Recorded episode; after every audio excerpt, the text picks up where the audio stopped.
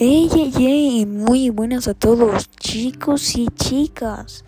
Bienvenidos a un nuevo podcast. En este caso vamos a hablar sobre un cuento llamado La guerra que salvó mi vida. Les voy a hacer un breve resumen de la historia o una relatoría como quieran llamarle. Y pues este se ambienta en la Segunda Guerra Mundial en Inglaterra, donde pues se trata sobre una niña Adam, una niña que lamentablemente pues nació con un pie. Y aparte de nacer con un pie su mamá la maltrataba o la tenía como su esclava por esta razón. Entonces, comencemos. Mi mamá me dio una cachetada. Te di permiso de ver por la ventana, porque tengo un gran corazón, pero te lo voy a prohibir si sigues sacando esa narizota, y sobre todo si te pones a parlotear. Si mi mamá lo hubiera visto, no habría tardado ni un segundo en atar caos. Me trepé a la otra silla, encendí la estufa y puse a calentar la tetera. Si sobra algo, bótalo por la ventana, a ver si, si Stephen White le gusta tu cena. A mí no vendría a casa hasta que mi madre hubiese partido, y él siempre compartía conmigo lo que hubiera de comer. Cuando el té estuvo listo, mamá se acercó por su taza. Yo también. Me había servido una taza de té. Lamentablemente en esos tiempos Inglaterra estaba a punto de entrar en otra guerra mundial lo que justo ahora se está peleando. Jamie tenía un mechón castaño, oscuro, ojos angelicales y alma de diablillo. Mamá decía que tenía seis años y que entraría a la escuela en otoño. Nuestro departamento, de una sola habitación, estaba en el tercer piso, del mismo edificio del bar donde mi madre trabajaba de noche. Mamá se despertaba tarde. Yo era la encargada de darle de desayunar a Jamie y mantenerlo callado hasta que ella se levantara. Cuando ese momento llegaba, mamá solía salir a comprar algo o a chismear con las otras mujeres en el pasillo, o sea, las vecinas.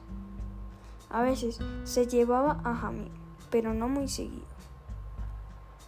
En esta parte de la historia nos cuentan como que una pequeña parte de lo que era pues la vida de Ada en esos momentos. Aunque todo esto cambió, ya que un día Ada y Jamie decidieron escaparse. Que por cierto, Ada no salía ni siquiera del edificio. Nada más podía asomarse por una pequeña ventana y Jamie le contaba todo lo que pasaba afuera, desde cómo jugaban, cómo se trataban, cómo era el exterior. Lamentablemente ellos también vivían en un barrio, pues, o una parte de la ciudad, un pueblo, como le quieran llamar, muy pobre. Sigamos. Ese mismo día decidieron escaparse. Y ustedes dirán, ¿a dónde? Pues a donde el destino les llevará. Primero durmieron en un establo donde Ava eh, consiguió montar un pony, algo que nunca en su vida había hecho y había visto. Después, tomaron refugio en ese mismo establo para dormir, ya que la noche aparte de que eran frías, también necesitaban un lugar donde quedarse. Después de todo esto, de todo lo que pasó, se encontraron con una señorita llamada la señorita Smith, que les dio un lugar donde vivir y una nueva oportunidad en este mundo. Donde también se encontraron con el señor Stephen White y conoció a un señor de avanzada edad el cual les enseñó la educación. En Inglaterra las cosas ya se habían calmado, pero aunque ya se podían ellos decidieron quedarse, sobre todo Ada, que era la que recibía el maltrato de su madre. Aunque también tuvo que convencer de nuevo a su hermano, Jamie. Así fue como una nueva historia en la que Ada y Jamie eran libres. Jamie consiguió entrar a una escuela y Ava se hizo una nueva amiga llamada Margarita, o como lo llamaban ellos, Maggie.